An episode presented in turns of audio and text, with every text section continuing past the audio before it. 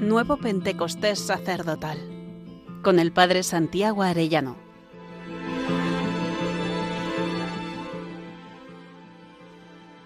Día 48. El sacerdote caritativo, pacífico y encendido por el don de sabiduría.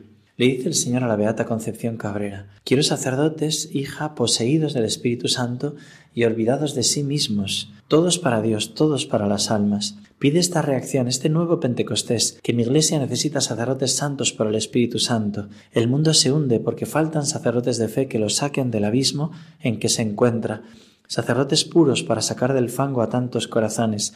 Pide, pide, clama al cielo, ofrece al Verbo, para que todas las cosas se restauren en mí por el Espíritu Santo y como medio María.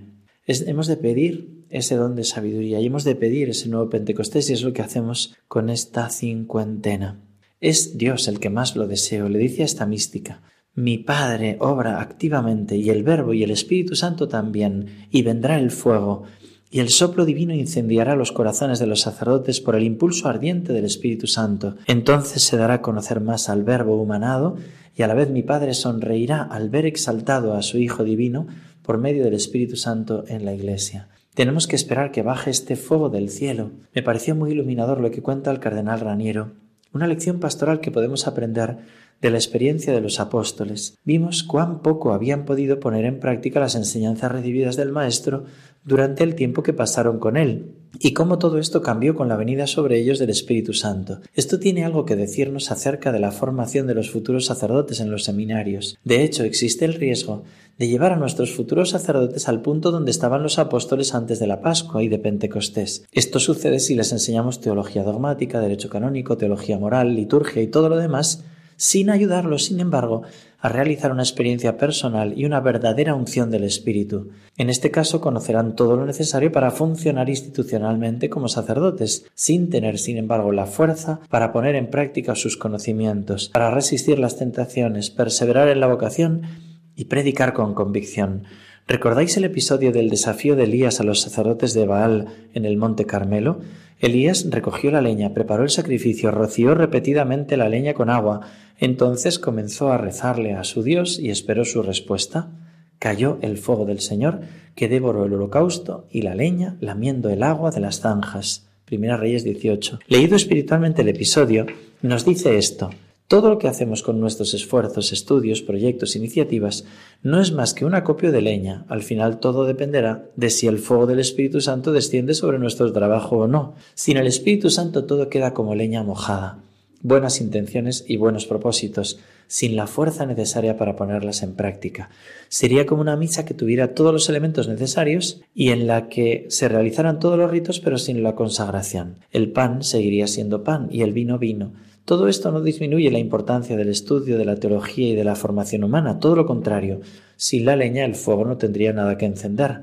Preparar espiritualmente a los seminaristas para la ordenación debería ser una prioridad para cada obispo y cada rector de seminario. Una vez hecho esto, debemos imitar al profeta Elías, retirarnos en silencio y pedirle a Cristo que actúe de acuerdo con su promesa. Si vosotros, pues, que sois malos, sabéis dar cosas buenas a vuestros hijos, cuanto más el Padre del cielo dará el Espíritu Santo a los que le piden. Estamos en vísperas de terminar nuestra cincuentena de renovación sacerdotal. Lo haremos con la contemplación para alcanzar el amor de San Ignacio de Loyola y con el acto de ofrenda al amor misericordioso de Santa Teresita. Pidamos que nos haga arder según su promesa. Dice la primera carta de San Juan, 1 Juan 4:8, Dios es amor. En esto conocemos que permanecemos en Él y Él en nosotros, en que Él nos ha dado su Espíritu. San Pablo dirá, al darnos el Espíritu Santo, Dios ha derramado su amor en nuestros corazones. El don del Espíritu Santo encargado de llevar a su última perfección la virtud de la caridad es el de la sabiduría. Siendo la caridad la más perfecta y excelente de las virtudes,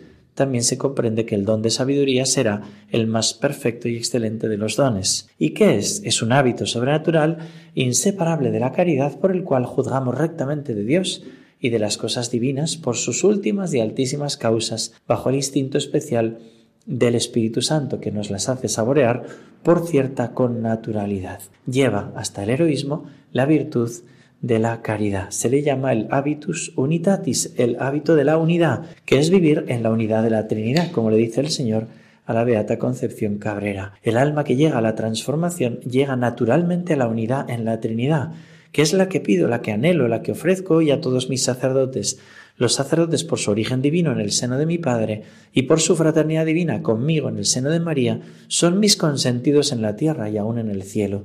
Qué grande es el sacerdote, hija mía, qué prerrogativas tan singulares, sólo concedidas a él por el origen divino de su vocación. No es el sacerdote el que vive, sino yo en él, con todas mis virtudes, carismas y dones, y aun en esplendores eternos de la Trinidad comunicados. Este aspecto también no solo mira a Dios, mira al prójimo, que lleva a una caridad sublime, a una delicadeza muy grande de amar con ternura profunda, enteramente sobrenatural y divina también a los demás, ver a Cristo en los pobres, en los que sufren, en el corazón de los hermanos y correr a ayudarles. Esto el Señor lo desea para todos sus sacerdotes. Fijaos cómo lo dice el Señor a esta mística. Quiero apóstoles, quiero mártires, no tan solo de sangre, sino del cumplimiento de sus deberes, mártires de amor, martirio de paciencia y ocultas abnegaciones en mi servicio.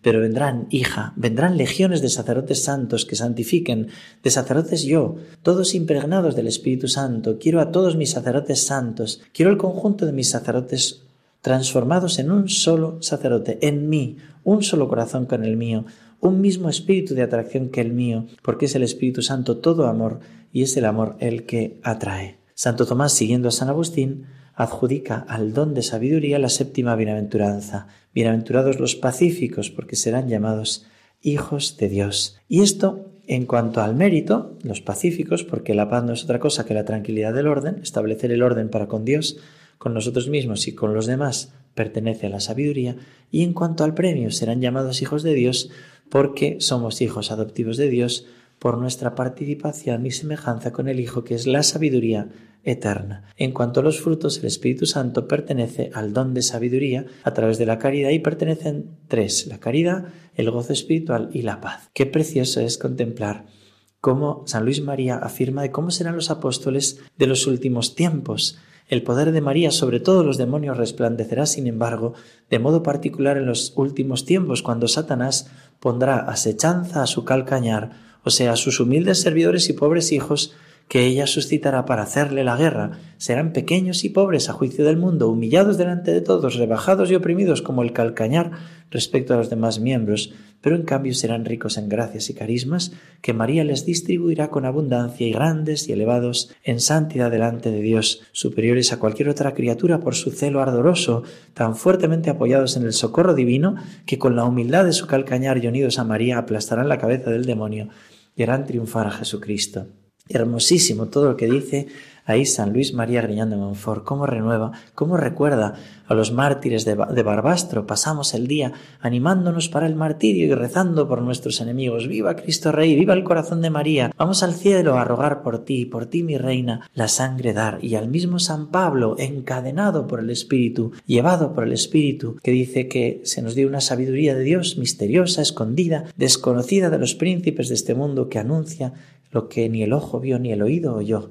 Dios nos lo reveló por medio del Espíritu. Querido hermano, sacerdote, considera si el Señor te puede decir así. Quiero pastores encendidos en la caridad del amor y que son uno conmigo, enamorados de mi pasión, dejándose llevar por mí como niños en brazos de su madre, dispuestos a todo por la salvación de muchos, que permanecen a la escucha de mi Espíritu Santo en cada latido de sus corazones. Esta es la sabiduría de los hijos predilectos de Dios, el conocimiento de mi muerte, querer entrar en ella sin miedo a vivirla, vosotros mismos.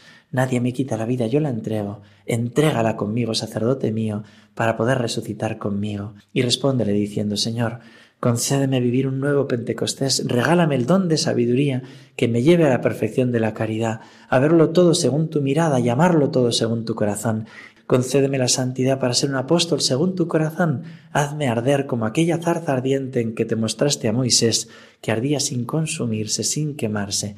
Y hasta mañana, si Dios quiere, querido hermano sacerdote.